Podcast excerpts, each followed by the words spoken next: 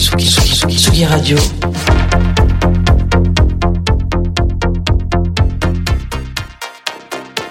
Sur la route des festivals.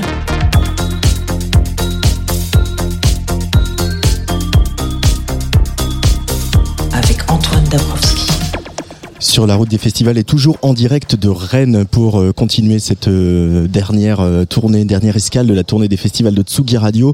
Mais aujourd'hui, on est au Jeu de Paume, juste à deux pas de la place Sainte-Anne pour évidemment les bars en trans. Et aujourd'hui, c'est aussi le jour où sort notre nouveau numéro de Tsugi avec cette couve qui, qui bosse pas mal hein, dans les dans les, les travées des transmusicales et des bars en trans. Et mon premier invité, il figure sur cette couve puisque nous l'avons inscrit dans cette liste des 100 personnalités qui font bouger la musique. On le connaît bien, c'est Philippe Le Breton, directeur artistique des Bars en Trans. Salut Philippe. Salut Antoine. Comment ça va? Ça va pas mal.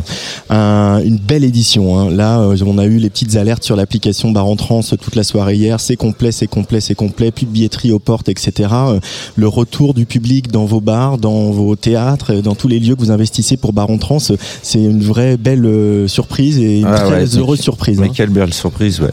Voire même aujourd'hui, on est le succès nous a fait faire une petite réunion de crise ce matin pour limiter les, entrées ce soir.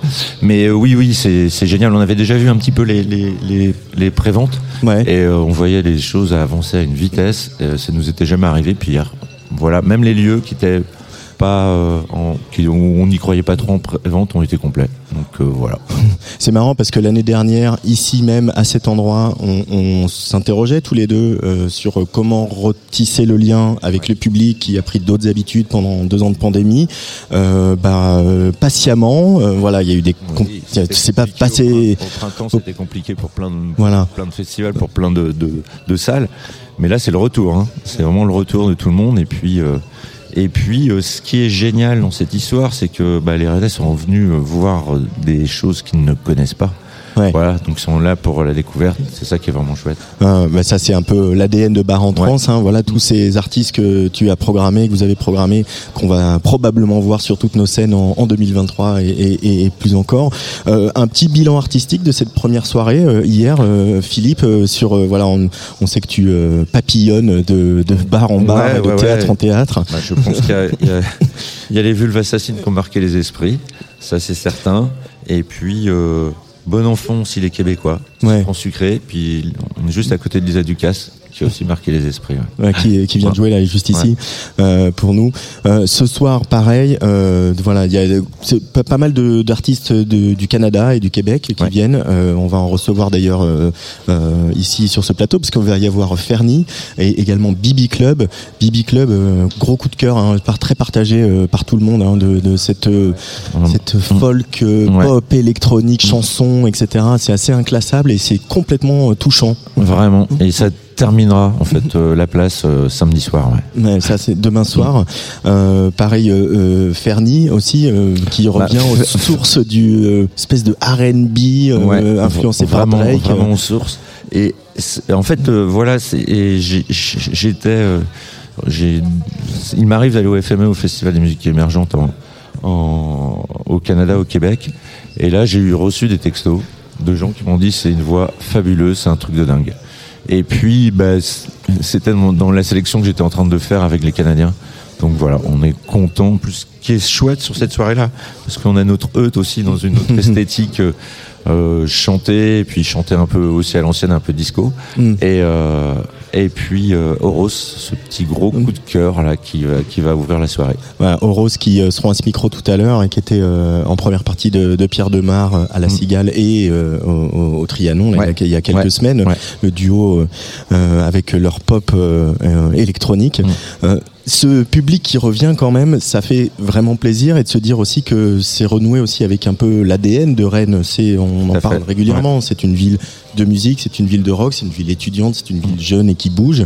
Euh, et, euh, on se sent une responsabilité particulière quand on a un festival comme le, bah, Bar en Trans.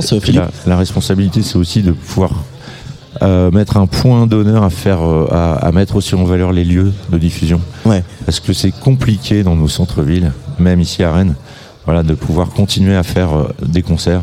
Il y a mm. toujours euh, le voisin qui, voilà. En tout cas, euh, voilà, on en a beaucoup parlé avec les élus hier à l'ouverture de Bar en Trans, parce que voilà, tous les ans, il y a des, voilà, on a, on a toujours des difficultés à pouvoir faire cette programmation parce qu'il y a des lieux qui disparaissent, parce qu'il y a des lieux qui n'ont plus le droit de faire de concerts. Voilà. En tout cas, oui, c'est un point d'honneur de continuer à travailler avec des gens qui font du, du spectacle toute l'année dans les bistrots. Euh, justement, la température de tous ces bistrots avec lesquels vous collaborez, et puis il n'y a pas que des bistrots, parce qu'il y a aussi les, des théâtres, mais, mais euh, euh, eux, comment ils vont, eux, comment ils se portent, eux, après euh la, la, sortie du Covid, c'est quand même c'est tr encore très compliqué. Voilà. Ouais. Même s'il y a eu un bel été, c'est un peu compliqué. Voilà. Et, et puis, euh, faire du spectacle, pour eux, c'est compliqué. Il y a toujours plein de contraintes. Voilà. Ça, c'est voilà, c'est le, le, le, le, le truc euh, qui qui nous euh, voilà il faut qu'on travaille cette histoire en fait parce qu'on s'était dit il faut qu'on travaille sur euh, sur faut les aider à continuer à, puis à à, à, à, continuer à perpétuer cette cette petite tradition rennaise de faire de, de, de, des concerts dans les dans les bistrots. Dans les bistrots.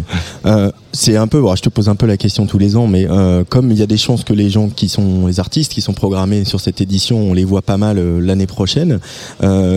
Euh, c'est quoi ton, ton sentiment sur euh, l'état de la, de la scène euh, hexagonale là sur ce qu'on va les, les groupes bah. qui arrivent, les projets, les tendances, etc. Une programmation une nouvelle fois euh, paritaire, hein, on, Ouais. on souligne, Ouais. avec des femmes qui ont des projets très forts et très identifiés. Ouais. La tendance, c'est bah, moi j'ai un moi, voilà la tendance c'est un peu la chanson quoi, tout simplement dans toutes ses formes. Le retour de la chanson ouais, en, en ouais, force, mais ouais. voilà, mais même- même tu vois même un groupe comme Oi Boy hier qui est un groupe post-rock new wave, euh, Cold Wave, bah, chante en français. Voilà, on a non non c'est c'est plus tout ça. Voilà c'est ça. Et puis l'autre tendance c'est euh, ce, mélange, voilà, c'est les, les- tous les projets hybrides en fait. Mm. Euh, en fait, euh, certaines fois on écoute un album et en fait il y a, il y a six influences différentes. Donc on se rend compte, je vois Marguerite Thiam qui va jouer demain, qui fait un, un R&B, euh, rap, euh, voilà, il y a des prods de jungle derrière qui sont assez dingues. Ouais. Ouais. Euh, Marguerite Thiam, elle, vient- elle va venir à ce micro. Il y a Pierre Guénard aussi, Pierre là, Guénard, qui revient avec une chanson. On l'avait vu à, à Mama, une Ouais. chanson pour le coup assez classique, Très mais, classique, mais en même temps avec toute toute sa verve, sa plume et Ouais. son et ce chanteur incroyable qu'il est. C'est fou. Voilà, juste fou. lui, Moi, je sur suis- un piano, c'est. Et puis, euh, bah euh, voilà, je trouve que Pierre, il s'est libéré d'un truc. ouais. Voilà, il est passé, euh, voilà. Il- Euh, après euh, Ra- Ouais. Radio Elvis. Ouais. Moi, j'avais eu la chance de le voir sur un petit showcase. On n'était pas beaucoup, c'était tellement émouvant. Ouais. Voilà. Euh, et puis euh, bien sûr, on va quand même un peu un peu danser. hein. Il y a de la musique électronique toujours Ouais. à barre en trans, euh, Ouais. même si euh, Même si on n'a effectivement pas assez de c'est la bon, chanson voilà. et qu'on n'a pas assez de lieux. voilà. Euh, c'est quoi a tes, les artistes électroniques euh, Voilà, sors-nous-en deux trois qui t'ont Euh, un je touché. pense que euh, je- alors un- dans un vrai truc electronica, c'est euh, ça va être alors. Parce que c'est euh, ici que j'ai découvert Roman Santarelli, tu vois, par ah, exemple, c'est chez pas- toi. bah, voilà, tu vois. Et euh, ce soir, il y aura euh, comment ah, Ça y est, j'ai déjà tout oublié. non, non, mais tu, tu vois, par exemple, hier, il y avait Citron Sucré Ouais, qui, qui jouait. Ça, c'était vraiment un, bon, un, un joli coup de cœur aussi. Elle Ouais. chante. Euh, mais du coup, c'est tout, tout plein de. Voilà, c'est vraiment de l'électro. euh. Et puis, non, il y a. euh, ça y est, je le cherche, mais c'est vraiment le gars qui veut. qui, qui m'a qui m'a vraiment conquis depuis un bout de temps. C'est, euh, il joue ce soir à la chapelle du conservatoire, donc je hop, hyperactif Leslie. Alors lui, c'est plus de l'électronica, un peu, Ouais. euh, ouais, vraiment de l'électronica euh, fin 90. Et puis il y a des mecs comme Baumel aussi. Euh, voilà, il y a Loufa, Roland Cristal, euh, voilà, il y en a plein en fait. Loufa, Ouais, il y en a plein. Loufa, Ouais. évidemment, Ouais. euh, signature d'Egoist Record et vainqueur du BPM Contest qui sera à ce micro demain. Merci beaucoup, Philippe. Ça va être Bah, l'ouverture des concerts dans pas longtemps, donc je vais te, la- te laisser filer pour voilà continuer. Jour 2, on est là, on, y- on Ouais, tient bon. On tient bon. Et puis justement, on va, écouter, euh, avant de poursuivre cette émission, euh, un morceau de Citron Sucré qui a fait forte impression hier un petit peu partout dans les rues de Rennes. Parfait.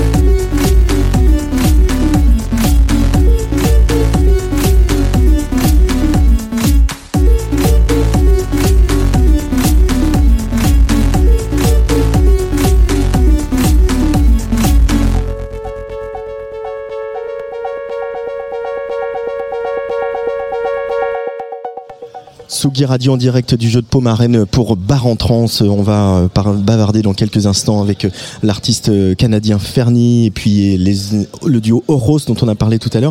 Mais je voudrais qu'on bavarde pour le moment un petit peu avec le directeur général de l'ADAMI, Bruno Bouteleux. Bonjour Bruno. Bonjour Antoine. Bienvenue sur Tsugi Radio. Euh, alors peut-être que nos euh, ne savent pas, ne sont pas toujours très au fait euh, de tout l'entourage de structures, d'institutions qui, en- qui accompagnent les artistes. Quel est euh, le rôle de l'ADAMI auprès des artistes et à quels artistes s'adresse l'ADAMI déjà? Alors pour faire simple et, euh, et vulgariser, si je puis dire, une fois que un artiste a, a écrit, écrit ses chansons et composé sa musique, il faut bien que quelqu'un l'interprète. Et, euh, et bien ces interprètes, ils ont des droits qui sont distincts, des droits d'auteur et des droits de compositeur. Et donc l'ADAMI, elle est là pour ça. Elle est là pour gérer les droits euh, des artistes interprètes. Alors souvent, ce sont les mêmes. On est souvent auteur, compositeur, interprète, mais à ce titre-là, eh ben, on a des droits différents. Il y a des organisations différentes pour les, les gérer. La SACEM, que tout le monde connaît, pour les droits d'auteur, et l'ADAMI pour les droits des artistes interprètes de la musique, mais aussi du cinéma et de l'audiovisuel. Mais alors qu'est-ce qu'une structure comme l'ADAMI fait dans un festival comme Bar en Trans, Bruno?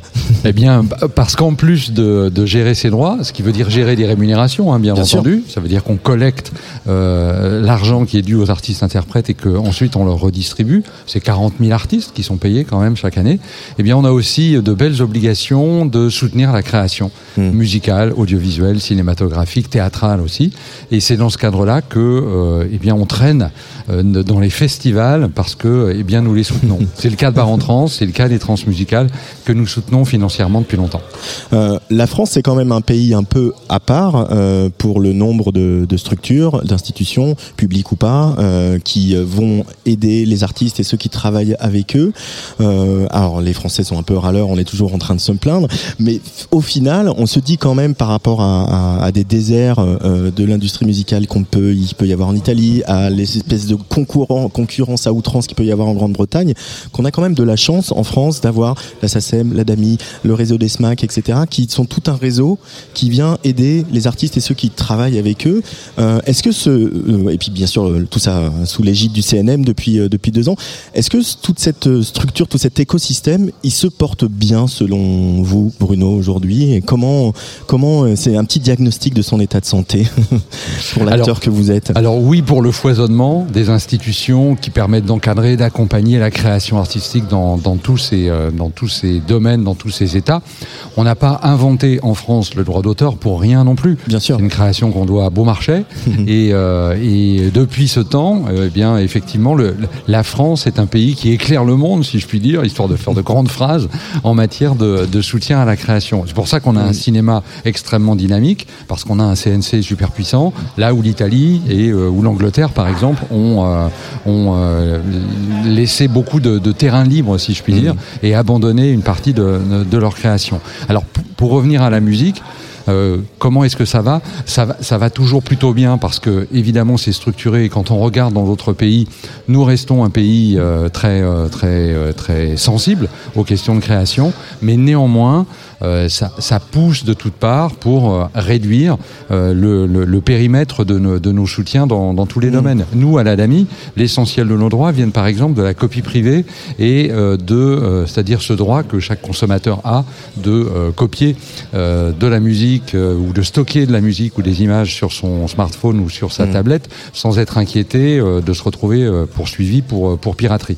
Et euh, eh bien ce droit aujourd'hui, il est extrêmement malmené. Il est malmené par les grands groupes industriels qui estiment que cette petite rémunération à payer euh, sur euh, les, euh, les smartphones ou les tablettes, eh bien ça met à mal soi-disant leur modèle économique. Quand on sait les milliards que brassent nos amis de chez Samsung, Huawei, Apple ou que sais-je encore, j'ai un peu de mal à croire que les quelques millions d'euros qu'on collecte au titre de cette copie privée euh, mettent à mal leur, euh, leur système, alors que dans le même temps, ça rémunère des artistes, des auteurs, des producteurs, ça permet de soutenir la création. Il y a eu aussi une, une révolution dans la distribution de la musique, évidemment. Bah, ils sont d'ailleurs présents ici à Bar en Trans, euh, Spotify, qui est un acteur, euh, voilà, qui est quand même l'acteur principal de, de- des musiques en, en numérique. Euh, ils ont des actions de soutien, etc. Et à la fois, c'est doit être un véritable enjeu pour vous de, de discuter avec Spotify pour, comme les maisons de disques ont pu le faire, comme la SACEM a pu le faire. Euh, comment vont vos relations avec Spotify et aux autres, et aux autres plateformes? Parce qu'il y a aussi l'enjeu derrière ça de, de voilà, rappelons-le, il y a 70 000 titres par jour nouveaux qui sortent sur les, sur les Mhm. DSP. Mhm. Ouais, c'est considérable euh, et, on doit tous euh, aider les artistes à, à- à trouver leur public. Mais bien sûr. les niveaux de la chaîne. Alors, euh, Spotify, Deezer, Apple Music, euh, malgré tout, je pense qu'il faut quand même rappeler un truc, c'est que c'est la meilleure chose qui pouvait arriver à la musique, alors que euh, lorsque Après la crise ces plateformes, bah oui, après la crise du disque, après euh, la grosse problématique du peer-to-peer, le développement de la piraterie sur Internet, donc il faut quand même pas oublier ça. Ensuite, effectivement, se posent parfois des questions de rémunération des artistes, et euh, on, on était, euh, il y a encore pas si longtemps que ça, à des niveaux absolument pas satisfaisants. On avait Mm. fait à l'époque une étude, nous à la DAMI, qui révélait que sur un abonnement à 9,99, les artistes devaient se partager 46 centimes. Depuis, euh, les choses ont avancé. Nous avons, nous, signé des accords, notamment avec les producteurs euh, phonographiques qui représentent les artistes hein, auprès de, ces plateformes. Et on a aujourd'hui un, très bel accord de garantie de rémunération minimale pour les artistes interprètes en France, qui est applicable depuis le mois de juillet dernier et qui a quand même assez significativement amélioré les conditions de rémunération des artistes pour les nouveaux contrats, les contrats qui sont signés à partir de, de, de juillet dernier. Donc, euh, on n'y est pas encore, mais ça va mieux. Ça va mieux. Allez, on va revenir à l'artistique juste pour finir. Euh, une des missions de la DAMI, euh, c'est effectivement, comme euh, vous le disiez tout à l'heure, d'exposer, de- d'encourager, de, soutenir la création. Euh, vous venez ici à Bar-en-Trans notamment avec un programme qui s'appelle Rappeuse en liberté. On sait que la DAMI a été euh, régulièrement présente, très investie sur les questions de, parité, de d'accompagnement des jeunes artistes féminines. Euh, vous pouvez nous dire un mot de ce programme Rappeuse en liberté? Oui, bien sûr. Inclusion, parité sont des choses qu'on a définitivement intégrées dans nos valeurs et que nous faisons partager à tous les porteurs de projets que, que nous soutenons, qui bénéficient des soutiens euh, financiers de l'ADAMI. Dans ce cadre-là, euh, on mène un certain nombre d'actions. Euh, dans le hip-hop, on a choisi effectivement d'accompagner euh, tout le tout le tout le mouvement musical là où il est faiblement reconnu. Alors d'un côté c'est hip-hop symphonique, c'est-à-dire qu'on offre à, à- à des artistes de hip-hop cette expérience incroyable de jouer alors non plus avec des machines et des platines, mais avec un orchestre philharmonique, celui de Radio France. à la Maison de la Radio et de la Musique. Ouais, à la maison de la radio et franchement c'est une expérience merveilleuse. Il faut voir, Mhm. il faut voir le- la, la tête des artistes de hip-hop lorsqu'ils entrent dans l'auditorium et qu'ils découvrent à la fois l'orchestre et le public qui est réuni autour Et puis il y a Rappeuse en liberté parce que la place des femmes dans les milieux du hip-hop, eh euh, ça mérite de faire encore un peu de progrès. Il n'y a pas que dans le hip-hop d'ailleurs. hein. Quand on regarde du côté du jazz, très franchement c'est pas mieux et on y travaille aussi. Donc Rappeuse en liberté, c'est une initiative euh, qui nous a été amenée par Émeric Pigevin notamment, qui est le porteur du projet, et euh, à laquelle nous on a décidé d'adhérer tout de suite et que nous accompagnons et que nous avons amené effectivement à Bar-en-Trans, c'était hier soir à la Cavale. C'était hier soir à la Cavale et justement il y avait notamment Juste Chani euh, qu'on va écouter pour euh, se dire au revoir. Merci beaucoup Bruno euh, Boutle, directeur général de la DAMI, euh, d'être venu à Tsugi Radio nous raconter un petit peu euh, voilà comment tout ça se passe à la DAMI et on va écouter Juste Chani, ça s'appelle Dimelo. Au revoir, à très vite. Au revoir, merci Antoine. Les fleurs, Un ballon plein lucarne. Mais je suis loin de mon but. La scène en clair obscur. Faut que j'évite pour l'instant. Je reste des jugements qu'on m'impostant. Et toutes ces impostures. Le monde réel est trop intense. On préfère se réfugier dans le digital. Être safe sur les réseaux en fait. Beaucoup sont tombés de 10 étages. Trop longtemps traité de Kaira. Elle sourit sur mime pour la caméra. La vie d'Aloca, c'est rien qu'un joli jeu d'acteur. La mort nous a gardés dans le collimateur. À l'ancienne, on faisait la fête. Les graffeurs faisaient des fresques. C'était à faire. Je m'en contenterai presque. Je penserai à l'anarchie si rien ne marchait. Parler aux gens, j'ai la flemme. Sur Snap, j'ai pas les flammes. Ok, pas de bon texte. Mais bon, t'as pas les fans. Agent le matin, midi nous maltraite, l'alcool nous apaise, alors on alterne. Sur moi ça papote, ça perd l'hypopète. Vivre pour un salaire, ça me paraît trop bête. Dis-moi-le, dis-moi, dis-moi-le. Si t'as compris ce qu'ils attendent de moi,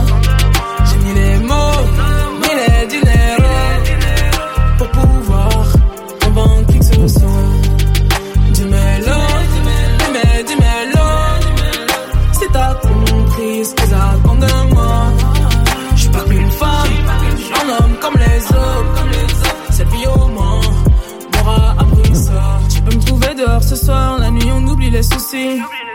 Ils se demandent foncé. Il me demande si je suis bien d'ici. Avisé, Gucci, Versace. Dis-moi, qu'est-ce qu'on va chercher? J'ai vu leur game, je suis pas resté. Uh-huh. C'est épuisant, je me couche tard. J'ai pris des coups, je me couche pas. Je me débrouille pour pas perdre le nord. Je suis à l'ouest tous les jours, si ça bouge pas. Pardon si je fuis la fête, faut que je me vide la tête. Y'a pas d'endroit où je suis à l'aise. L'arrogance fout la merde, la malade je vous la laisse. Agent le matin, midi nous maltraite, l'alcool nous apaise, alors on alterne. Sur moi ça papote, ça perd l'hypopète. Vivre pour un salaire, ça me paraît trop bête. Dis-moi, dis-moi, dis-moi,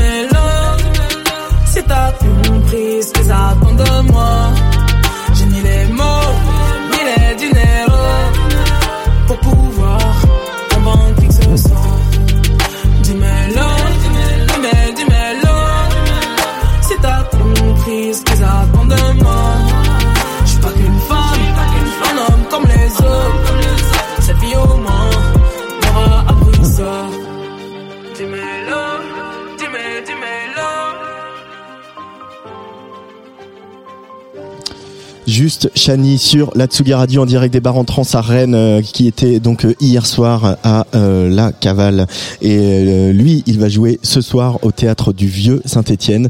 Il vient du Canada, il vient du Québec. Il était euh, d'ailleurs en début de semaine euh, à Point éphémère euh, pour euh, sur une très chouette programmation dont on va largement parler euh, ce soir. Il s'appelle Fernie. Bonjour Fernie. Bonjour, merci pour m'avoir. Comment ça va? Enchanté, ça va. Bon, on est un peu fatigué. C'est le dernier jour du festival et voilà.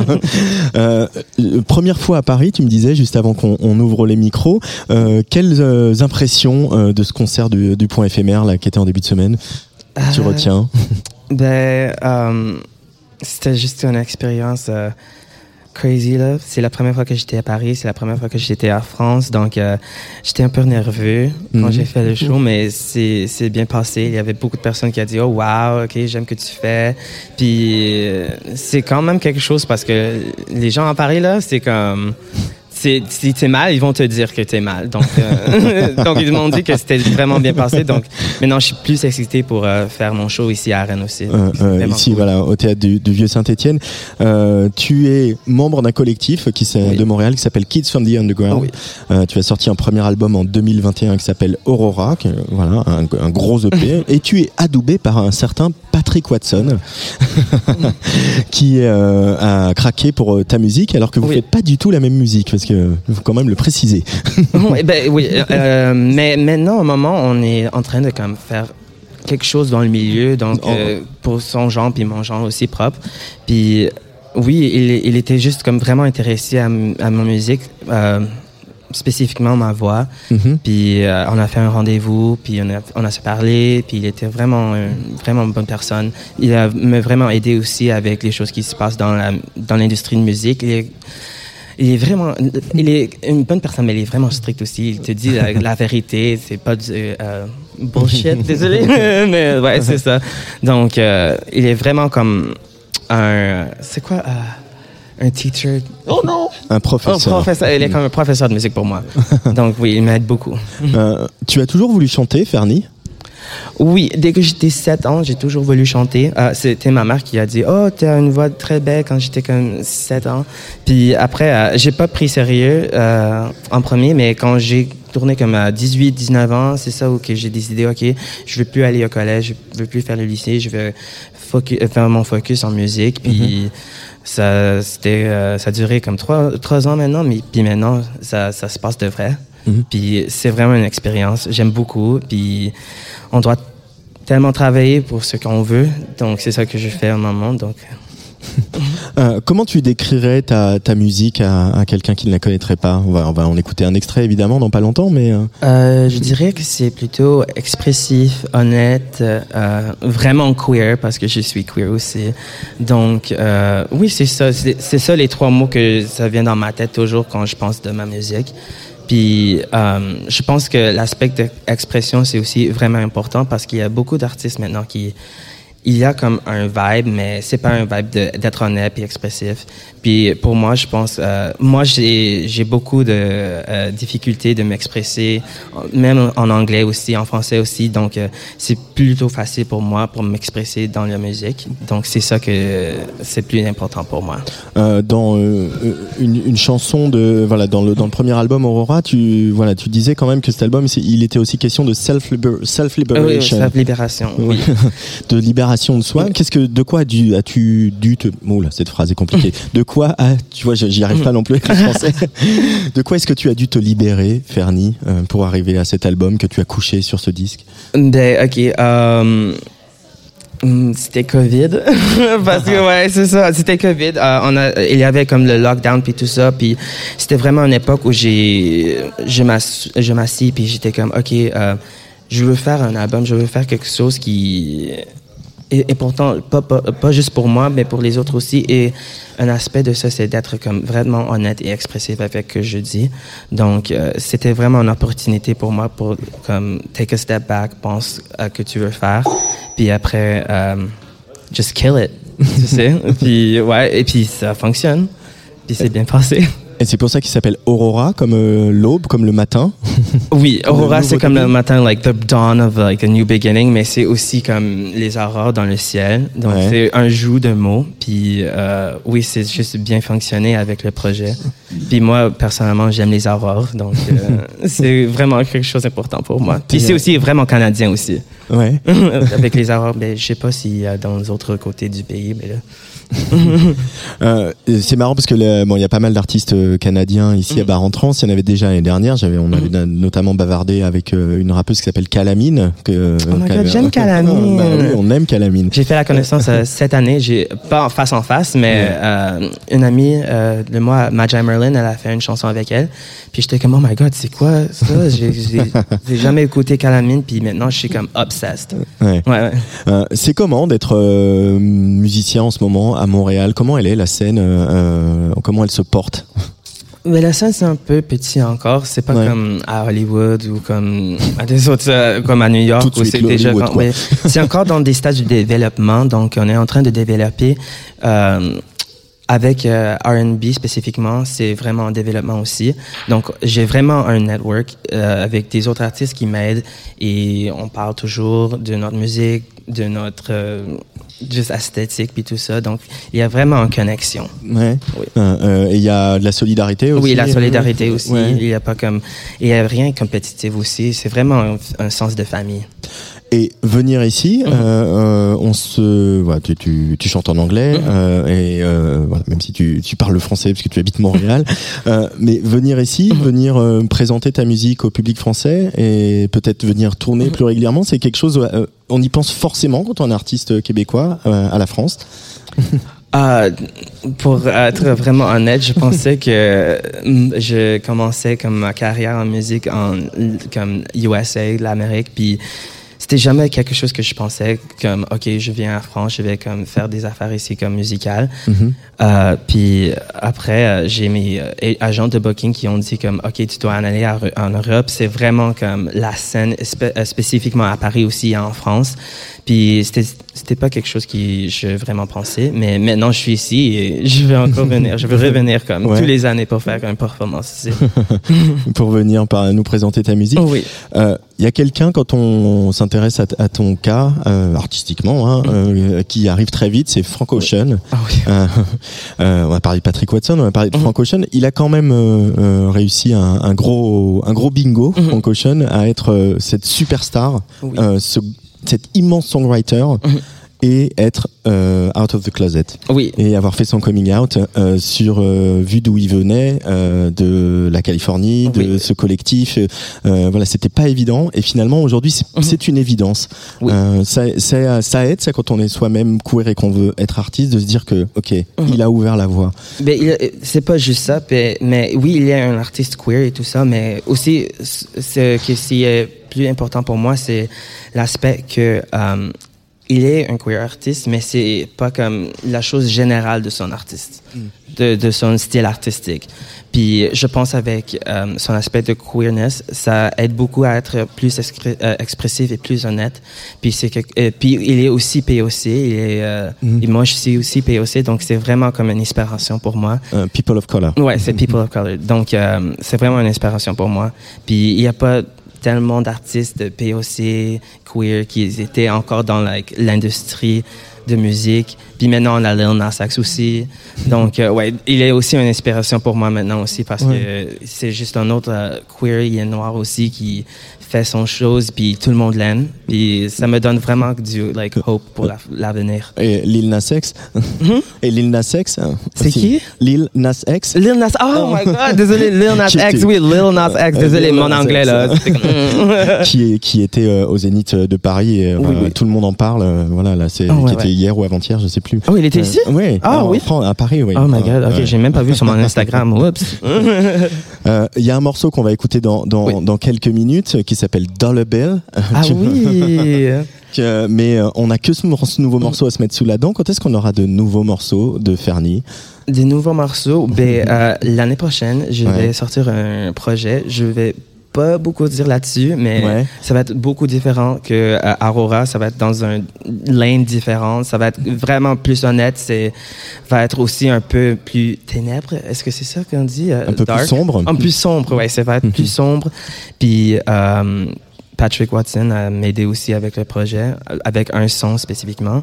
Donc euh, ça, ça va être tellement cool pour euh, finalement faire euh, le show, puis finalement faire la performance avec lui, puis quand le, euh, le chanson ça sort aussi, ça va être vraiment killer. Euh, pourquoi plus honnête? En quoi plus honnête voilà, plus honnête avec mes émotions, euh, plus honnête avec mes situations, comment j'ai grandi, mais euh, l'atmosphère que j'ai j'ai vécu, désolé. Um, c'est vraiment comme un euh, c'est vraiment like a personal personal ode to myself. Tu sais puis um, je pense que avec cet album ça va vraiment m'aider donner du paix dans mon dans, comment on dit dans my mind? Dans, mon, dans mon esprit, dans mon... dans mon esprit ouais ça va donner tellement de paix puis je pense qu'il y a vraiment des personnes euh, qui doivent l'écouter qui peut-être vont euh, connecter avec les chansons puis tout ça puis c'est vraiment important pour moi donc euh, l'honnête- l'honnêteté c'est vraiment important désolé Un, un- un petit mot sur Oui. euh, Dollar Bill avant Oui. qu'on l'écoute. Euh, Qu'est-ce que pour euh, donner euh, euh, euh, l'eau à la bouche aux auditeuristes pour écouter cette chanson? Qu'est-ce qu'on peut leur dire? Euh, donc, j'ai fait cette chanson avec Magi Merlin. Euh, ça vient de sortir euh, en novembre. Puis c'était vraiment juste une chanson d'être queer, d'avoir d'argent, puis juste vivre la vie. Et oui, c'est juste ça. C'est juste ça. C'est comme to the point. Puis euh, c'est vraiment une chanson pour danser. Puis moi, je danse avec toujours. To the point avec Mhm. Fernie sur la Tsugi Radio. Fernie qui sera au théâtre du Vieux Colombier ce soir à Bar en Trans avec euh, tiens tiens Oros et Oros ils seront à ce micro juste après. Mais d'abord on écoute Fernie Dollar Bill avec Magi Merlin oui, merci. sur la Tsugi Radio.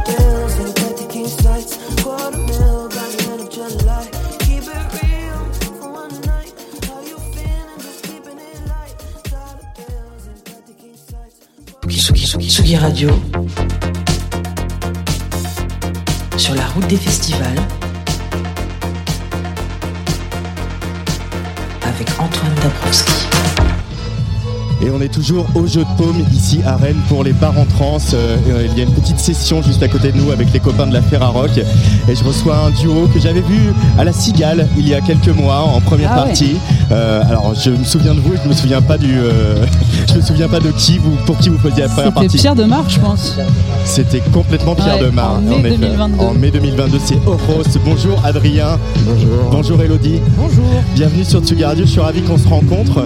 Euh, J'aimerais qu'on parle de ce morceau, Peligrosa. Alors j'ai un accent espagnol déplorable. hein, C'est très bien. Tout à fait correct. Euh, c'est marrant parce que hier euh, sur l'émission euh, euh, pour les transmusicales, on, on parlait avec Zao de Sagazan d'une de sa nouvelle chanson Les Dormantes qui parle Ouais, super. euh, qui est super et qui parle du même sujet que Peligrosa Ouais. euh, à peu près. Euh, euh, le, le- la chanson c'est l'endroit pour euh, parler de ces sujets de société comme le harcèlement, le- les violences sexistes et sexuelles, etc. Selon toi, Elodie? Je sais pas si c'est l'endroit. Moi, c'est mon endroit parce que j'ai pas énormément d'endroits pour en parler. Après, le but, c'était absolument pas de faire un morceau revendicateur ou quoi que ce soit ou politique. C'était juste de parler d'une expérience qui m'était arrivée et ça a mis au final euh, pas mal de temps, parce que c'est une histoire qui est arrivée il y a quand même quelques années maintenant. Et ça a mis quand même pas mal de temps à, à ressortir sous la bonne forme, je pense, et sous quelque chose de positif et, et ouais, de trouver les bons mots pour en parler d'une façon euh, limite, euh, limite euh, drôle et décalée. Et, Adrien? En revanche, ce qui est cool, c'est de voir que ça a touché et que ça pouvait concerner d'autres personnes aussi. Et quand ça prend une ampleur euh, dont on ne s'attend pas forcément, c'est c'est, euh, plutôt cool et c'est plaisant. Moi, ce qui m'intéresse, c'est comment on fait en tant qu'artiste, en tant que musicien, en tant que poète entre guillemets, mais voilà comment on transforme quelque chose de sombre, de, très aussi de très intime, en quelque chose de poétique, de musical et d'universel. Euh, comment on, sait qu'on a le ton juste? Ça, ça prend du temps pour arriver à se dire là on est juste, là on est bien. Je crois qu'on sait jamais quand on est juste. Je crois que le temps euh, est nécessaire pour réussir à s'approprier une histoire et, euh, et pour savoir qu'on a le dessus sur cette histoire et que maintenant c'est plus nous qui sommes euh, des victimes de ce truc-là. Et je pense que ouais, ça a mis quand même plusieurs années justement parce que j'avais besoin de me dire que j'étais pas, euh, j'avais pas besoin d'être défaitiste par rapport à cette histoire parce que ça m'a construite énormément aussi. Et, euh, et pour ce qui est du texte, bah, je sais toujours pas s'il est juste, mais, mais je sais qu'il il veut dire ce que j'avais envie qu'il dise et, et c'est le principal.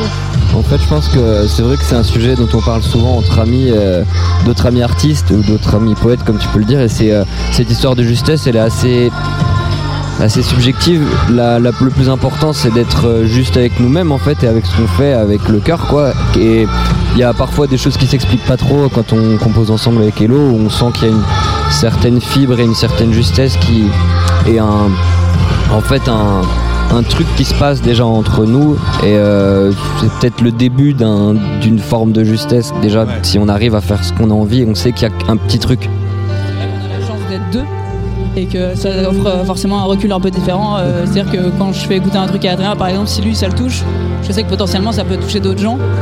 Et euh, ça, c'est, je pense, une chance. Euh, parce que c'est ça aussi la, la force de votre duo, c'est d'arriver, et des duos en général, c'est d'arriver à créer un espèce de, de- pas- une bulle, mais un territoire qui est le vôtre et qui est le vôtre à deux et qui est pas le vôtre euh, Elodie Adrien, qui est le voilà ce territoire qui est unique en fait. Carrément. Et surtout, nous, on a, je pense, euh, là-dessus, euh, un truc qui a été peut-être difficile et qui aujourd'hui en devient une force, c'est qu'on vient pas du tout, du tout des mêmes univers musicaux. Et que du coup, euh, on n'est pas arrivé en mode on veut faire euh, du post-punk euh, où on est arrivé avec euh, un style hyper précis. On, avait tous les deux nos influences qui étaient hyper euh, larges. Et euh, moi, j'ai toujours écouté énormément de hip-hop. Adrien, euh, c'est un mec qui vient complètement du rock. Un rocker, Un rocker au, au cœur tendre. au rocker. Bah, Mais- C'est ce qu'on préfère. Mais effectivement, ce terrain de jeu sur lequel on s'est retrouvé, c'était le nôtre. On l'a inventé et on l'a forgé au fil du temps, je pense aussi. Ça s'est pas venu tout de suite. Mais euh, c'est en tout cas l'espace vers lequel on se sent le plus le mieux, le plus en confiance.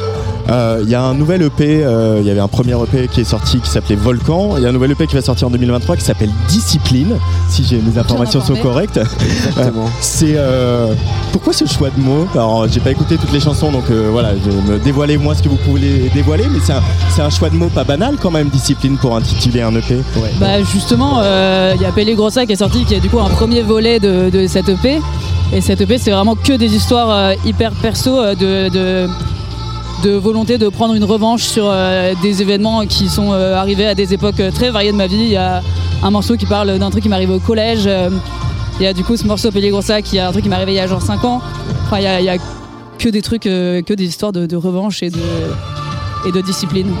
Et c'est aussi une manière de, euh, c'est un mot qui, veut, enfin qui est, relativement brutal et frontal dans le sens où ça, euh, ça exprime quelque chose. Nous, on n'a pas envie forcément de dire, on a appelé ce EP là pour une raison particulière, mais on a envie que ça résonne de- chez l'auditeur, chez la personne qui écoute euh, le disque. Et euh, c'était aussi, je pense que cet EP, on l'a, composé, on l'a écrit dans une certaine période de notre vie où on a été plus euh, livré à nous-mêmes en termes de création. Et on a dû peut-être s'imposer des micro temps d'écriture dans le, les temps qu'on avait justement à partir pour ça.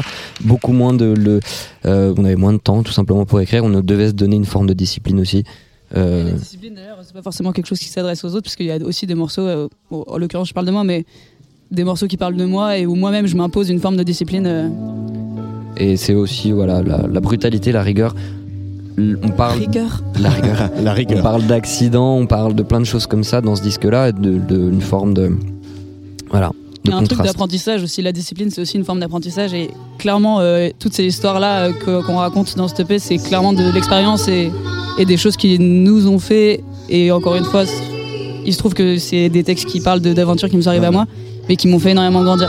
Euh, la discipline, la rigueur, c'est aussi la discipline, la rigueur dans le travail, euh, dans l'écriture, la composition, la production, le mixage, etc. C'est vous êtes, vous êtes des gros bosseurs. euh, Bah justement, euh, par rapport à ce que disait Adrien tout à l'heure, c'est vrai que euh, on s'est retrouvé dans une année où euh, on avait fait un premier EP pendant le confinement, donc on avait beaucoup de temps. Ouais. Et ensuite, il y a eu euh, une phase où euh, Adrien a eu plein de projets perso. du coup beaucoup moins de temps c'était vraiment une rupture par rapport à cette ce temps enfin comment dire cette période où on a eu effectivement beaucoup de temps et d'un coup beaucoup D'un moins coup, plus du tout. Ouais. Moi, de mon côté, j'ai commencé à accompagner un autre projet qui me prenait beaucoup de temps aussi. Et, euh, et du coup, bah, tous ces moments de composition étaient hyper restreints. Et c'était euh, bah, ce qu'on disait tout à l'heure, mais en fait, avant, on bossait avec d'autres gens. Là, on s'est retrouvé à bosser en fait beaucoup plus de façon euh, perso. Même nous, on a beaucoup moins bossé ensemble. Ouais. Et, Et- du coup, il y avait ce truc de, bah, il fallait qu'on s'impose une rigueur, une discipline. Et tu- après, tu parles de travail, enfin, au sens, est-ce qu'on est des bosseurs? Je sais pas, parce que je pense qu'on a tous notre manière de travailler.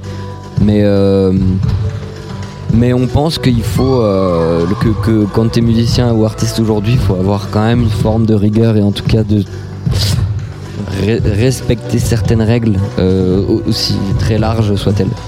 Euh, Il y a un truc important dans votre parcours, c'est euh, la langue espagnole, euh, de par tes origines, euh, Elodie. Euh, ojos, ça veut dire les, les yeux, toujours avec mon accent déplorable. Et c'est la langue espagnole, elle est un peu revenue dans la pop. Bon, évidemment, on pense à Rosalia, mais pas que. Du coup, ça a aussi libéré des choses.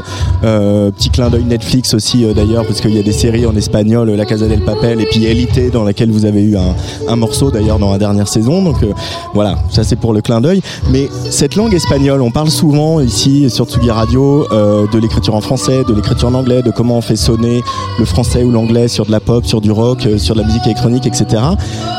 C'est quoi la spécificité de l'espagnol sur euh, quand on fait de la musique, quand on fait de la musique pop teintée d'électronique comme vous le faites hein? C'est marrant parce que moi j'ai une relation hyper bizarre à la langue espagnole parce que donc ma mère est chilienne et euh, j'ai grandi euh, dans quand j'étais enfant, mes parents parlaient toujours toujours en espagnol et en grandissant comme ma mère apprenait le français au fur et à mesure, bah, elle parlait de plus en plus français et l'espagnol c'était la langue qu'elle parlait quand elle s'énervait. Et du coup, il y a un truc pour moi l'espagnol c'est une langue hyper euh, bah, hyper revendicatrice quoi. Il y a un truc vraiment de quand tu t'énerves en espagnol, ça a beaucoup plus de gueule quoi. C'est pas faux. Et, ouais. Et du coup, bah, le fait justement de, de l'utiliser comme un truc, euh, là, dans ce EP qui va s'appeler Discipline, je trouve que l'espagnol, ça amène un truc hyper agressif, euh, hyper euh, à la fois chaleureux et agressif que je savais pas trop expliquer. Mais euh, voilà. Et c'est vrai que sur le deuxième EP, l'espagnol est moins présent que sur le premier EP, mais euh, c'était une volonté aussi de justement, je pense pour toi Elodie, de l'utiliser à, à des moments très précis et très euh, euh, très directs, en se disant bon bah là j'utilise justement l'espagnol parce que j'ai vraiment genre euh, j'ai vraiment la rage quoi. Euh, c'était un peu ça. Et musicalement c'est hyper intéressant aussi. Ouais, et puis Rosalia, elle a ouvert une vraie porte avec euh, la langue espagnole, quand même, je trouve, euh, dans la pop. Ouais, il y, a- il y a un avant et un après quand même. hein. Vraiment. Euh, ici, vous êtes à, Bar en Trans, à Rennes. Euh, euh, voilà, on se parle un peu juste avant votre concert. Qu'est-ce que ça représente les bars en trans pour vous et, de, venir jouer ici, vous qui voilà, vous faites de la musique depuis quelques temps? Vous avez eu déjà un autre projet avant. Toi, Adrien, tu as d'autres projets par ailleurs. Mais là, ce, projet Ojos, qui est né pendant, enfin, qui s'est cristallisé pendant le confinement. Là, c'est un peu une forme de, peut-être pas de consécration, mais de, en tout cas, d'étape à franchir. Ces bars en trans pour vous? Bah, c'est, euh, on a conscience que c'est quelque chose qui arrive pas mille fois dans la vie d'un projet, donc ça c'est déjà très très cool. Euh, on est super content d'être là. On est vraiment hyper excité à l'idée de, de jouer dans en plus, en plus une salle qui est quand même très très stylée. Vous jouez au théâtre du Vieux Saint-Étienne. Ouais. Qui est un lieu euh, quand même assez magique, même Mm. s'il fait très très froid. On est très flattés donc du coup de, de se retrouver aussi avec beaucoup d'amis, beaucoup de potes qui sont présents sur la programmation. C'est un moment de justement de, de pouvoir retrouver toutes ces personnes qu'on n'a pas l'occasion de, de voir souvent en fait, Euh, et puis de rencontrer des plein d'acteurs du, euh, du monde euh, de la, de la culturel euh, actuel. Ça fait plaisir, c'est super. Et pouvoir parler notre musique aussi, c'est une chance. Donc euh, on est très content. Eh ben, on, on va continuer à parler de votre musique et à l'écouter sur Tsugi Radio. Euh, on va écouter justement ce morceau Peligrosa. Discipline, ça sort en 2023. On a une, une date à peu près ou pas encore Ouais, pas de date précise, mais ce Bah, sera au printemps. Au printemps. Ben voilà. Ben, ça sera l'occasion de revenir au studio de Tsugi Radio à la Villette pour, Ah. euh, pour en parler. Avec Carrément. grand plaisir. On est à côté en plus. Merci Ouais, c'est Oros. Oui, c'est vrai que vous êtes du 19e aussi. Ouais. Exactement. Merci Oros. Merci beaucoup. Sur le player de la Tsugi Radio.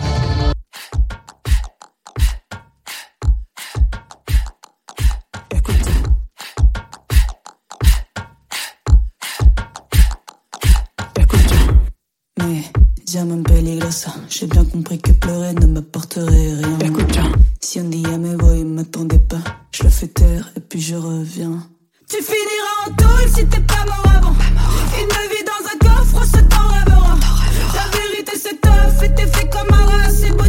beau t'y réfléchir à deux fois dorénavant. Écoute,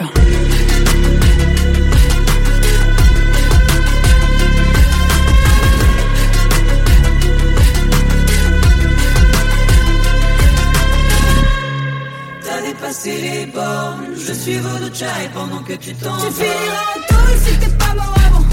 Une vie dans un coffre, ce t'en. La vérité c'est tough et t'es fait comme un rat. C'est beau t'y réfléchir à deux fois. Dis-moi comment je vais te rattraper, je suis en pleine forme. Garde tes belles phrases pour ton procès, j'étais trop sage. À marcher en serrant bien mes clés. Et j'accroche ta photo à l'entrée. Mais t'aurais quoi de plus si je me coupais les cheveux? Je sens bien que t'as la trouille, je vais te le dire dans les yeux Tu sauras où te le mettre pour venir des faux bras J'ai pas besoin de mhm pour que t'aies peur de moi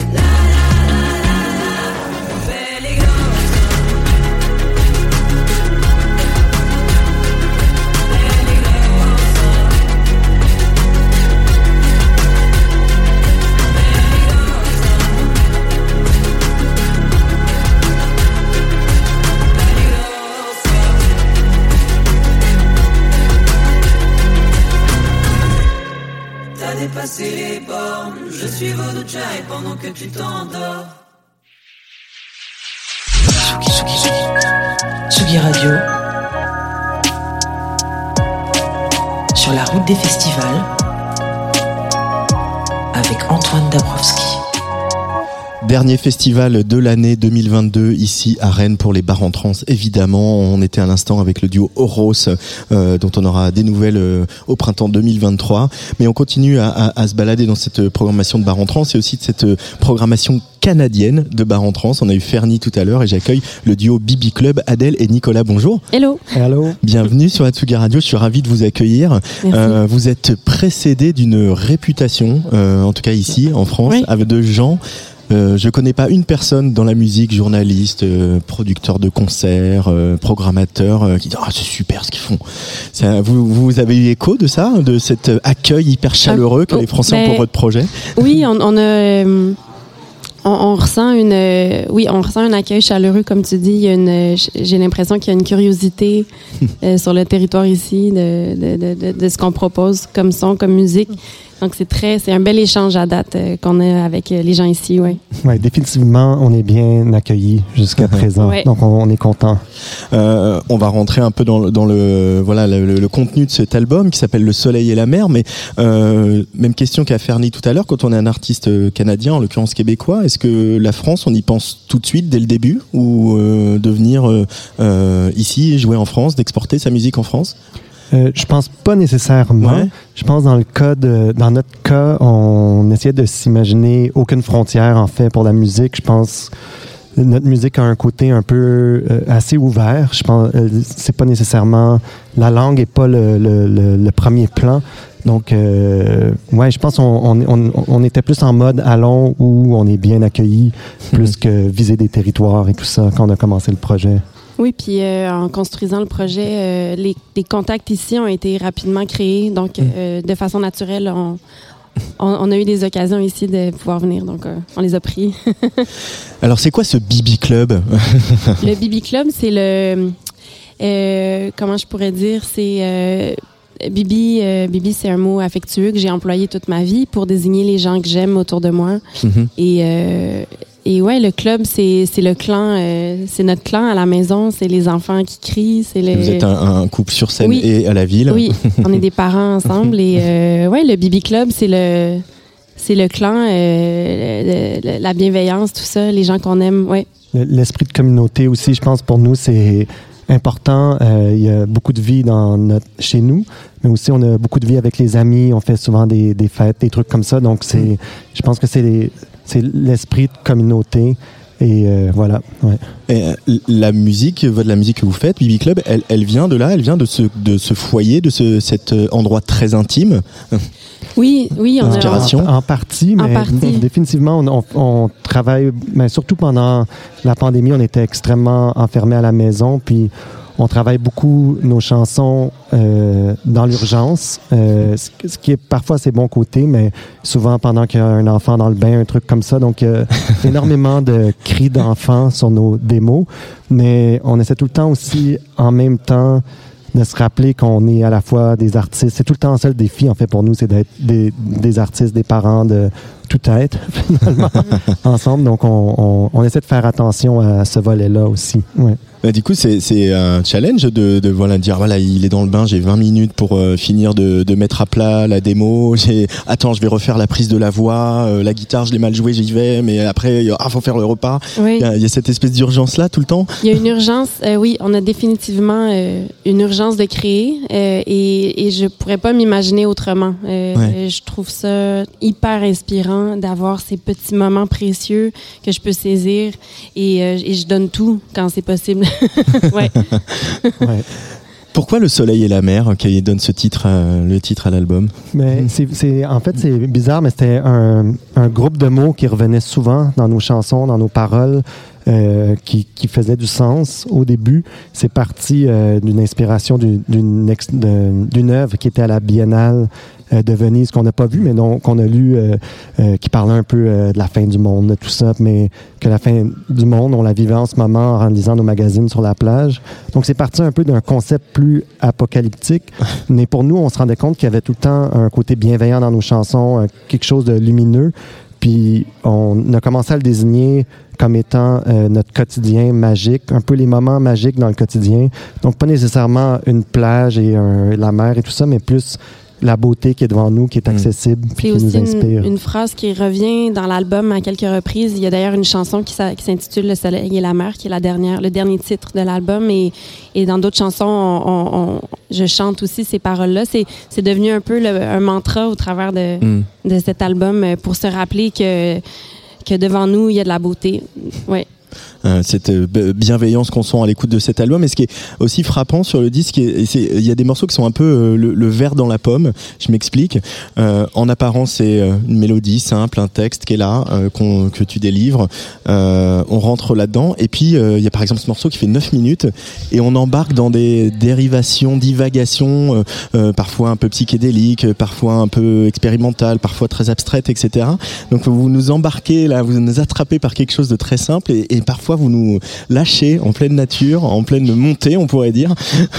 vous aimez bien ça mettre le verre dans le fruit et un peu euh, nous euh, donner de la confusion aux auditeurs pour les, les faire. Oui, ben, euh, c'est c'est une, image intéressante. je crois qu'on on, on- on l'explore aussi euh, au travers du live aussi. Euh, Lorsqu'on performe, on performe live, euh, on a cette espèce d'éventail de, dyna- de dynamique aussi qu'on est, qui, qui est possible pour nous d'atteindre. Puis c'est ce qu'on aime faire aussi. Ouais, oui. c'est- J'ai l'impression que pour toucher les gens, ça prend un aspect où on se reconnaît qui est très vulnérable, euh, mais à la fois sentir qu'il y a une force, cette, cette espèce de tension-là qu'on trouve Mm. intéressant euh, quand on travaille. Donc, puis dans ce côté-là, qui est une certaine beauté, comme on parlait tant- tantôt, euh, il y a un aspect peut-être plus spirituel, mais qui est le côté de cette tension-là, l'espèce d'entre-deux, je pense, qui nous intéresse vraiment. Puis souvent, on se posait la question quand on travaille, tu sais, on, a- on, parle du côté bienveillant, la famille, des trucs comme ça, mais euh, pour nous, il y a aussi une espèce de radicalité, un côté presque punk dans cette façon d'agir, de travailler vite, travailler euh, dans l'urgence, euh, justement, est- euh, faire qu'il y a un, un verre dans la pomme, justement, que tout n'est pas si poli, finalement. Donc, je pense définitivement, on, on y réfléchit, puis ça, ça, Ouais. ça nous parle beaucoup. Ouais. Mais est-ce qu'il n'y a pas une forme de, de, de radicalité ou de punkitude aussi à, à, à revendiquer euh, le foyer, la famille, etc. C'est pas très rock'n'roll de revendiquer pas très euh, la famille. rock'n'roll. et euh, t'as raison. Et, et c'est aussi, oui, c'est sûrement punk de le faire parce que dans le monde de la musique, dans le monde des arts, c'est ça n'a jamais été très très encouragé non plus. Euh, Les conditions dans lesquelles on travaille ne sont pas très enfant friendly, si je peux dire en anglais. Euh, donc euh, oui, c'est aussi de c'est d'inspirer les plus jeunes à leur prouver que c'est possible de le faire. C'est Mhm. pas simple, mais c'est possible. c'est- J'ai l'impression que c'est de plus en plus présent aussi. Puis, euh, je pense que maintenant, la- ça a été un défi aussi pour beaucoup de femmes musiciennes qui ont, qui ont eu de la difficulté à, à continuer des carrières à cause euh, qui ont eu des enfants, contrairement aux Il y, a hommes. des, il y a qui- des grands exemples, hein, Ouais. Patti Smith, euh, Kate Bush. euh, oui. mais c'est pas maintenant c'est possible. On dirait que c'est plus accepté dans le milieu. À Mm. la limite, même les gens plus jeunes qu'on rencontre, souvent c'est quelque chose qui les Mm. inspire puis qui nous parle puis qui se reconnaissent à la limite, même si eux-mêmes n'ont pas d'enfants ou l'envisagent pas encore. Donc c'est quand même intéressant Ouais. de vivre ça. Euh, Il y, a, il y a des places pour euh, les enfants dans le tourbus euh, souvent. euh, et puis euh, peut-être on va Oui. demander à Philippe Le Breton de faire une crèche euh, l'année prochaine à Barentron. Oui, faudrait, faudrait. Ça pourrait être pas mal. Euh, Mais justement, ils sont où vos enfants là? Ils sont avec vous? En ce moment, ils sont avec euh, Les, euh, les- les grands-parents. les grands-parents, Les grands-parents oui, au Canada. Oui, oui, on, est- on est, on est très chanceux d'avoir l'aide qu'on a euh, chez nous. Oui. Ouais, on est privilégiés pour ça, définitivement. Mais Ouais. ils, ils vous, vous ont déjà vu sur scène Ils vous ont déjà vu Oui. des concerts Oui, euh, ils sont même déjà partis avec nous. euh, Ouais, dans des shows, Adèle a même déjà chanté tournée. avec un enfant accroché après Oui. elle. Puis C'est vrai, j'avais Ouais. j'a- j'avais notre fils, euh, il avait quelques mois et j'ai chanté sur scène avec euh, mon fils dans un landau. C'est assez punk. hein. Ouais, c'est punk. Il y a autre chose aussi sur, sur euh, votre projet, euh, et notamment sur la pochette de cet album, Le Soleil et la mer. Euh, il y a cette pochette, cette espèce d'impression. C'est quasiment une toile impressionniste. Il y a de ça. Et, et c'est vrai qu'Adèle, toi, tu as un parcours dans les arts plastiques.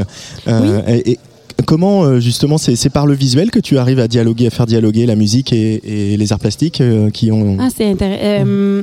j'ai, j'ai, un œil très sensible euh, face, euh, face au visuel, tout ça, face aux, aux arts visuels. Euh, la pochette, c'est, c'est pas moi qui l'a, qui l'a, qui l'a confectionnée. Évidemment, c'est notre amie euh, Megan Vogel qui est artiste euh, visuelle. Et, euh, mais j'ai, oui, j'ai une sensibilité face à ça. J'ai, euh, je, euh, qu'est-ce que je pourrais dire? C'est, Est-ce que tu aurais réfléchi à, à la musique, aux mélodies, aux harmonies en termes de couleurs, par exemple, ou en termes de luminosité? C'est drôle parce qu'on on en parlait récemment avec Nico. Euh, j'ai, j'aime me prêter au jeu, mais euh, les couleurs ne viennent pas euh, non plus euh, automatiquement. Mhm. mais j'aime beaucoup associer les sons aux couleurs. Oui. Mais aux textures aussi, souvent, Texture. tu vas parler de texture quand on travaille des, des chansons, en fait. Donc, ouais, C'est définitivement. peut-être plus des textures en fait. Ouais. Oui, de, hum, oui, je suis peut-être plus dans les dans les, les textures que dans les couleurs. Euh, cet album, il vient de sortir. euh, Je l'ai dit avec un, un- un joli accueil, en tout cas euh, par chez nous.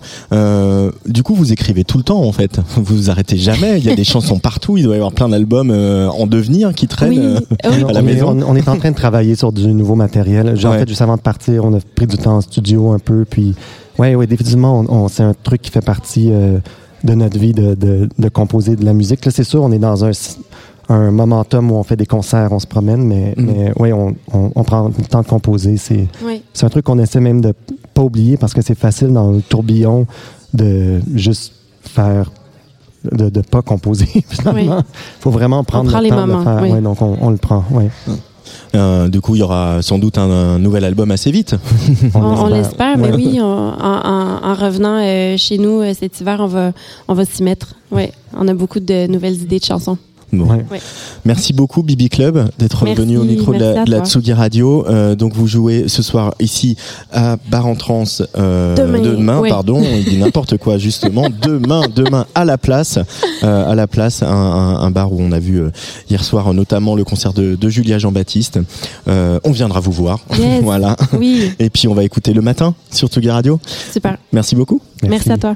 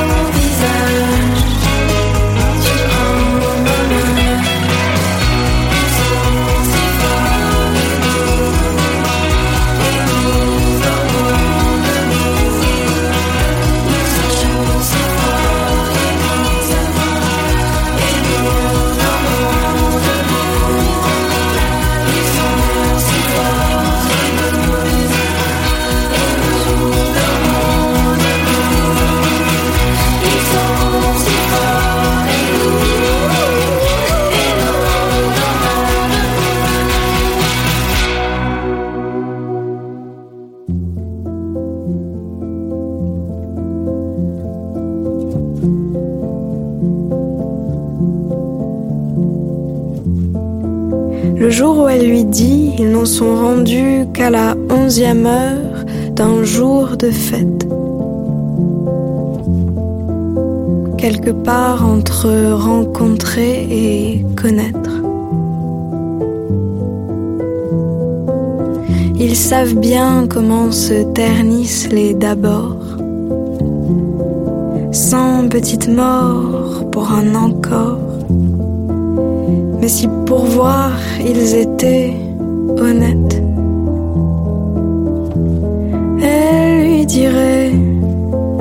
Je ne sais pas qui sont les hommes, mais certains m'ont ouvert leurs mains.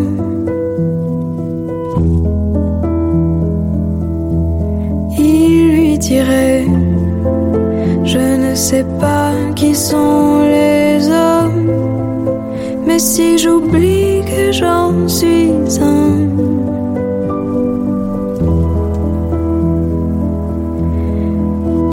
Pardonnes.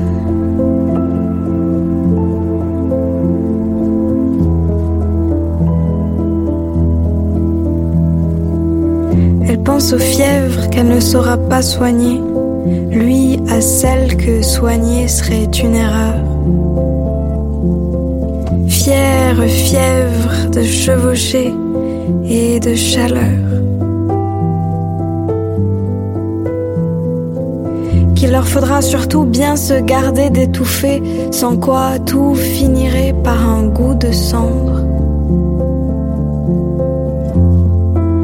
Ils sont entre connaître et comprendre. Elle lui dira Je ne sais pas qui sont les hommes, mais certains m'ont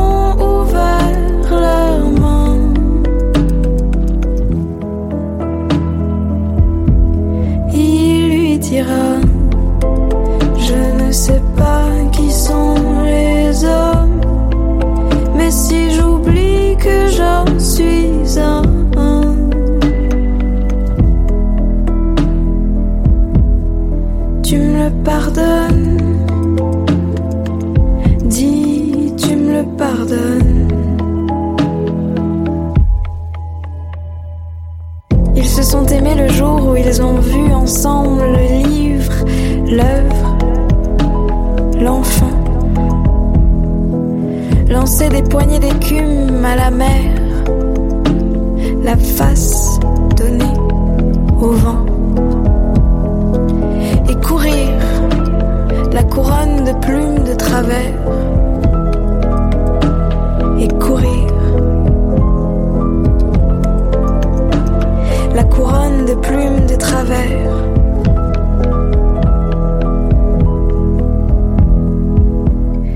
Et voler droit pourtant.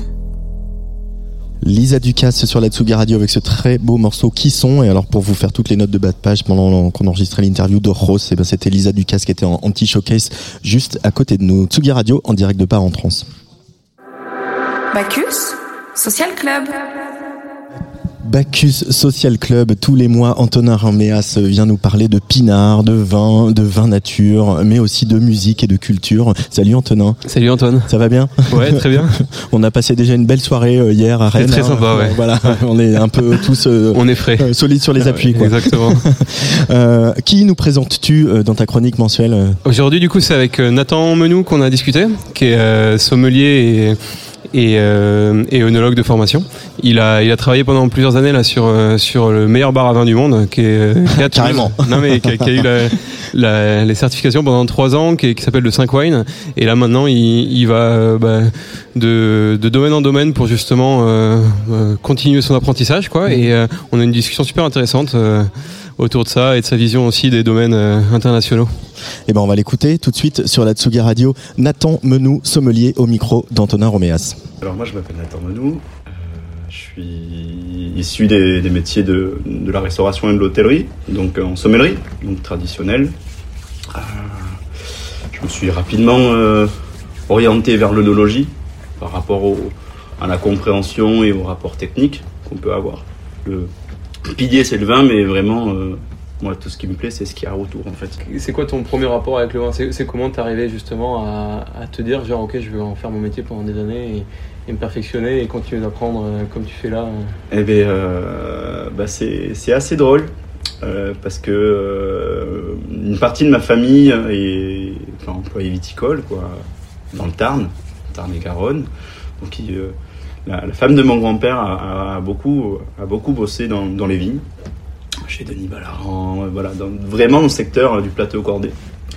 Et, ma famille euh, grande consommatrice de vin, pas de grand vin, mais ça a toujours été, euh, ça a toujours été sur table euh, à la maison. Et c'est en goûtant une quille particulière, j'ai goûté un domaine qui s'appelle le domaine Grande Cresse.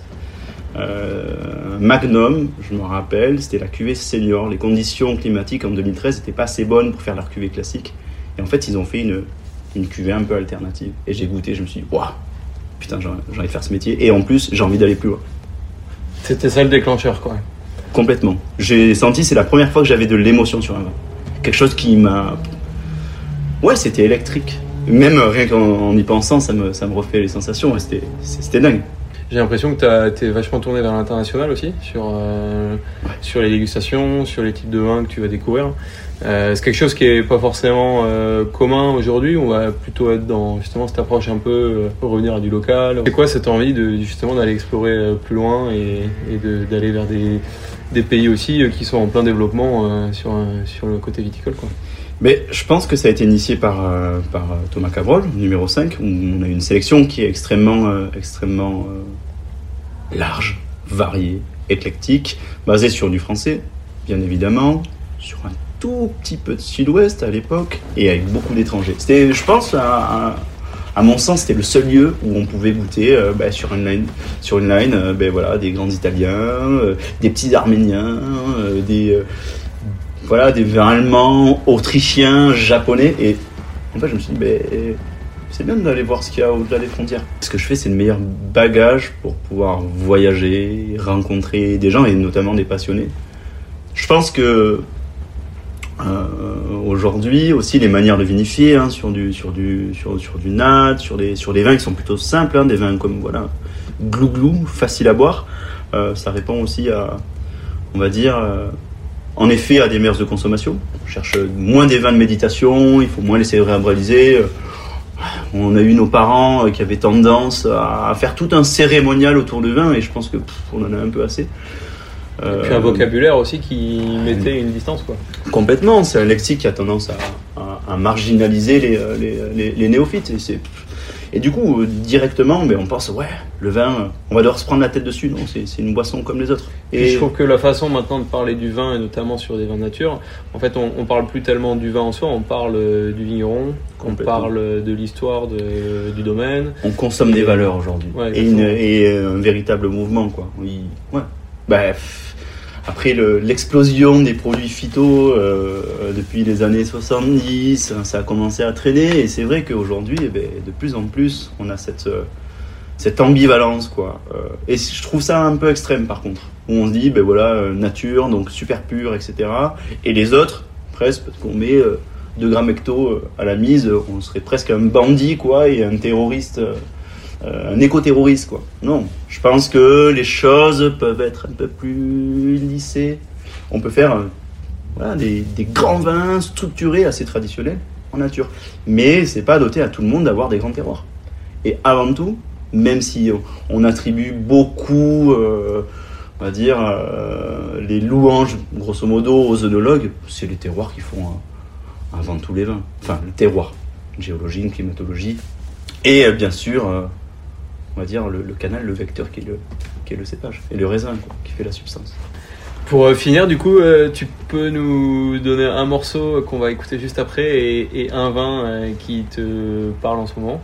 Ouais, euh, du coup, euh, du coup, euh, dernier morceau euh, que j'écoute en boucle, je vais me faire taper sur les doigts, c'est un morceau de Bébé Jacques.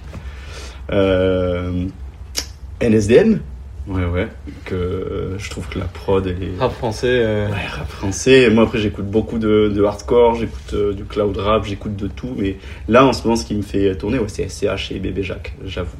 Euh, pour le vin, alors, On est en Italie, chez Dam- Damiano Cioli, donc c'est dans la Lazio, donc c'est au sud de Rome.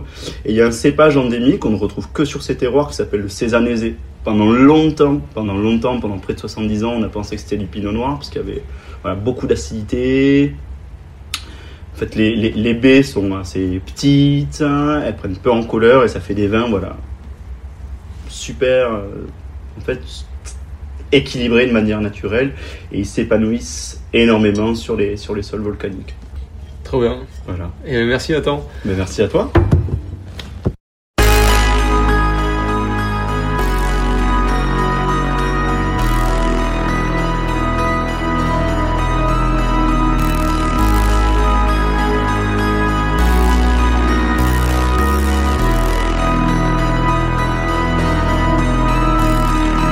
Ah mon roche ça elle te manque.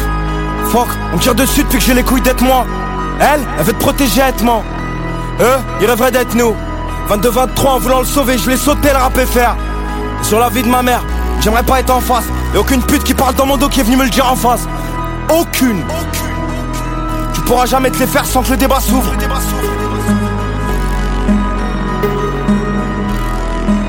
Prends mes paillettes si t'es incapable de prendre le trône.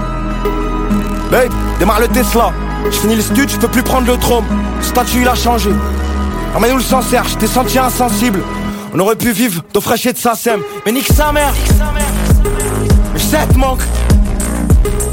Nique sa mère. Je te manque. Mais nique sa mère. Mais je sais, te manque. Nique sa mère. Je te manque. Bébé Jacques sur la Tsugi Radio. Et oui tout arrive. NDSM c'était le choix de Nathan Menou le sommelier qui nous a avec passion parlé euh, du vin et de son métier. Au micro d'Antonin Réoméas de Bacchus Social Club. Dernier invité de ce direct des bars en trans euh, il s'appelle Claude. Et je suis ravi de le rencontrer euh, de cette première interview qu'on va faire. C'est encore un projet qui est signé sur un label qu'on aime beaucoup auquel on est très attaché qui s'appelle Microclimat.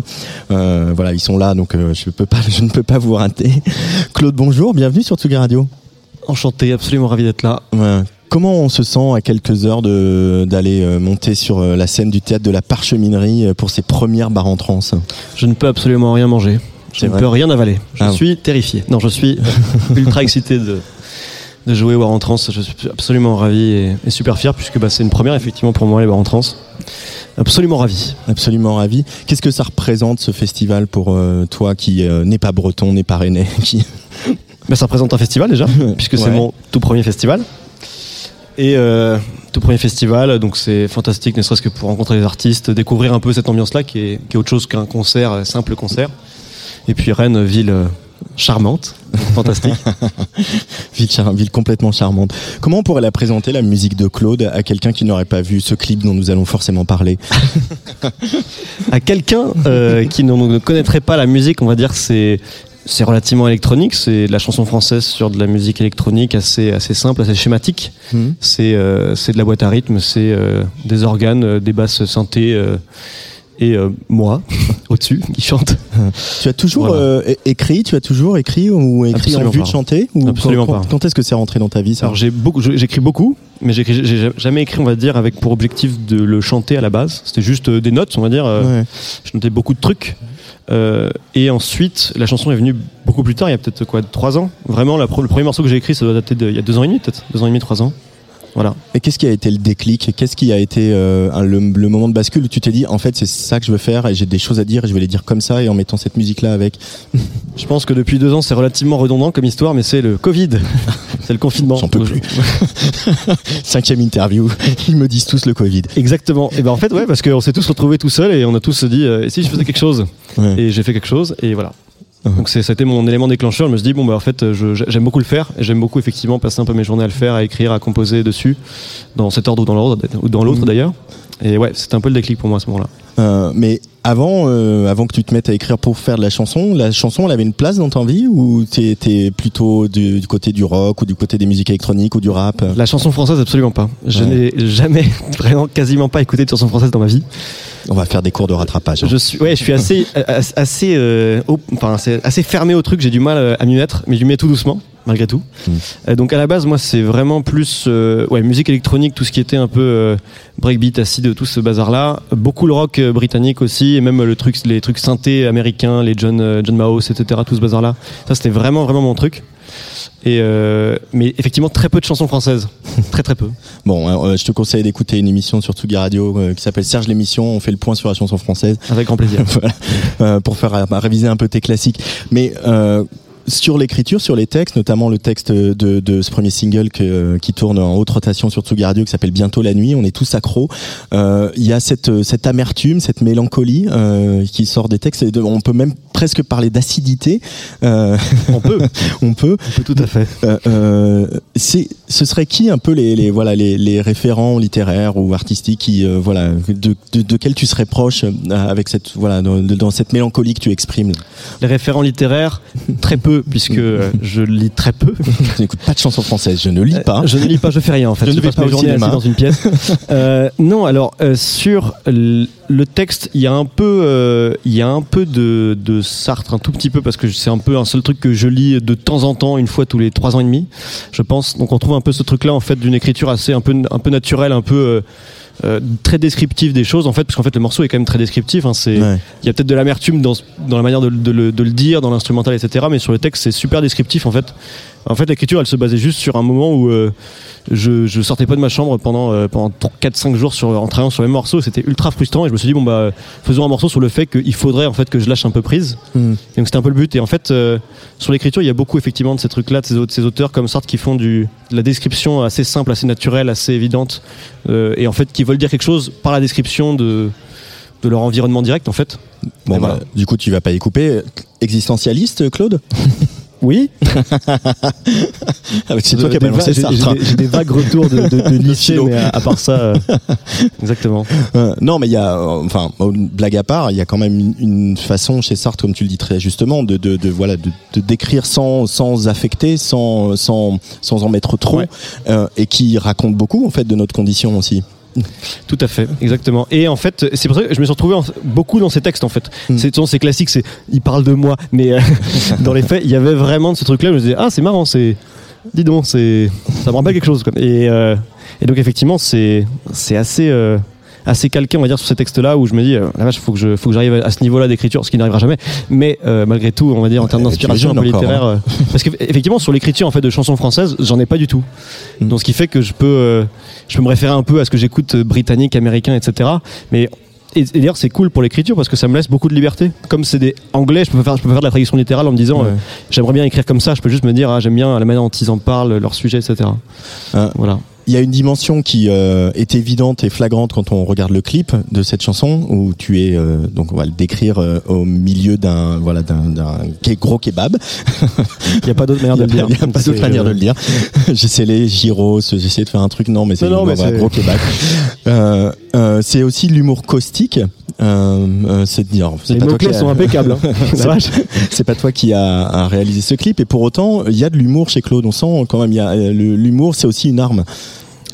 Oui, euh, et il se trouve que euh, je regarde beaucoup plus de stand-up que je ne lis de bouquins d'ailleurs. Mais euh, effectivement, C'est- ah, c'est euh, vrai Oui, tout à fait. En vrai, euh, je passe peut-être euh, moitié de ma semaine à, à regarder ce truc-là tous les soirs. En vrai, beaucoup plus que la lecture, genre de truc.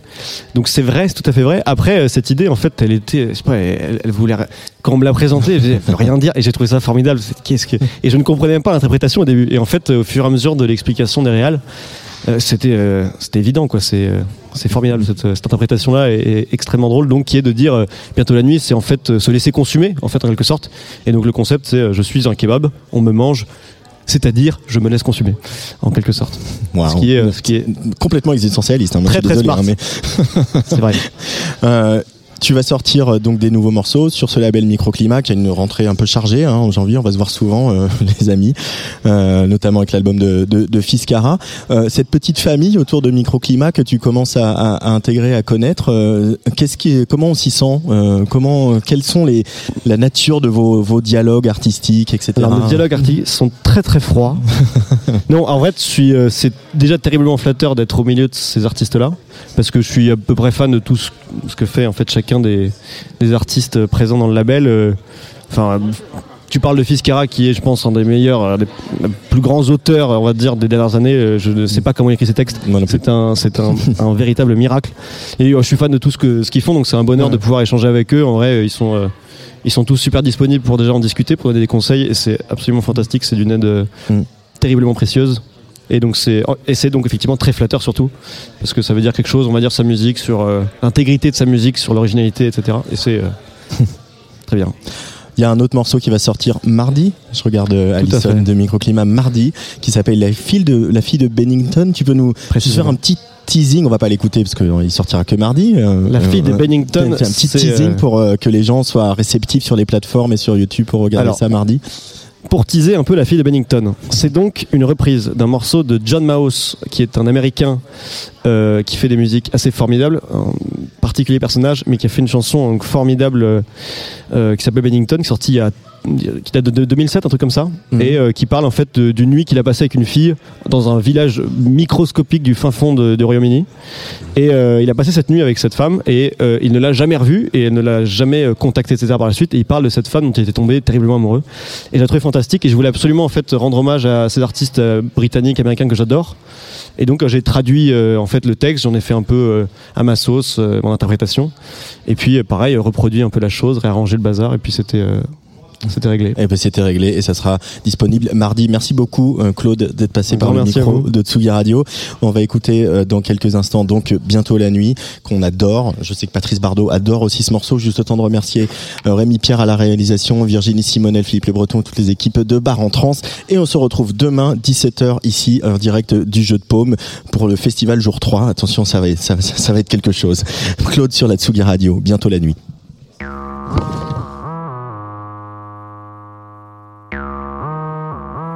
Ce soir on bouffe comme des rois.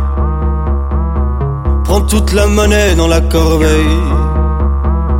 On part à la recherche de merveilles. Des JT, des micros, des caméras. Pour cracher tout le mal qu'on pense du monde. Pour dire tout le bien qu'on pense des amis. On commence à vivre, on commence à mourir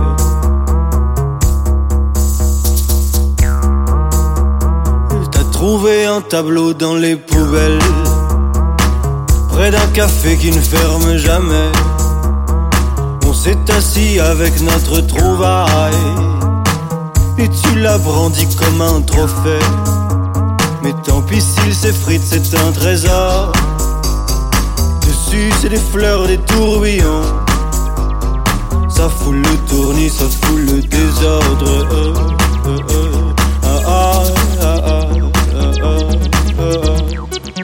C'est bientôt la nuit. Et bientôt la nuit. C'est bientôt la nuit.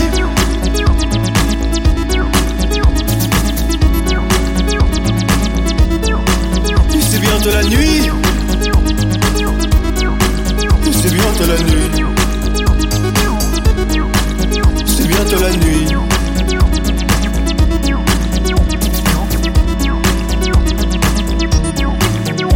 Bientôt la nuit. J'ai acheté un piano sur le net. Chez un retraité dans le dixième. Il fait son Freddy, fait son poète. Fait son Freddy, fait son poète. Entre les gris-gris et les posters. Entre les gris-gris et les posters. On s'est renversé dans ses fauteuils. On boit ses histoires et son absinthe. Son verre s'est brisé sur un synthé. Ça fait du tonnerre dans les enceintes. Les lumières dansent sur les affiches. Font parler les rockers et les idoles. Les Rodriguez, les Morrison, mais ils disent des tristesses et des bêtises. Parlons plutôt des fleurs, des tourbillons. De notre tableau qui s'effrite sur le sol. C'est notre mystère, notre trésor. Le vieux s'écrit, le bonheur c'est le désordre. Et c'est bientôt la nuit. Regarde, regarde. Dehors, dehors. Regarde, regarde, regarde. Dehors, bientôt la nuit. Regarde, regarde,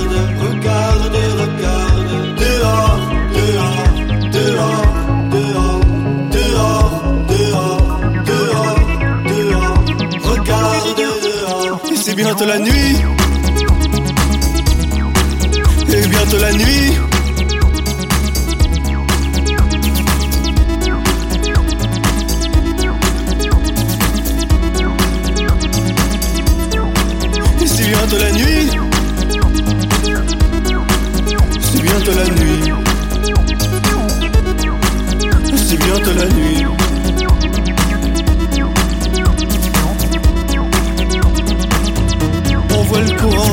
Chaise, on voit le courant dans ma colonne, on voit le courant sur ma chaise, on voit le courant dans ma colonne, on voit le courant sur ma chaise, on voit le courant dans ma colonne, on voit le courant sur ma chaise, on voit le courant dans ma colonne, que je chante un peu plus la nuit, tout ce bruit c'est la folie, que je chante un peu plus la nuit, tout ce bruit c'est la folie, c'est la folie, c'est la folie, que je chante un peu plus la nuit, tout ce bruit c'est la folie, que je chante un peu plus la nuit, que je chante un peu plus la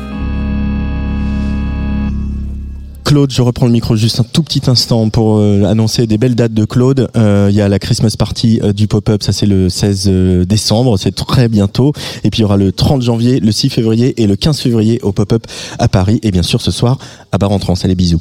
Tsugi, Tsugi, Tsugi, Tsugi Radio.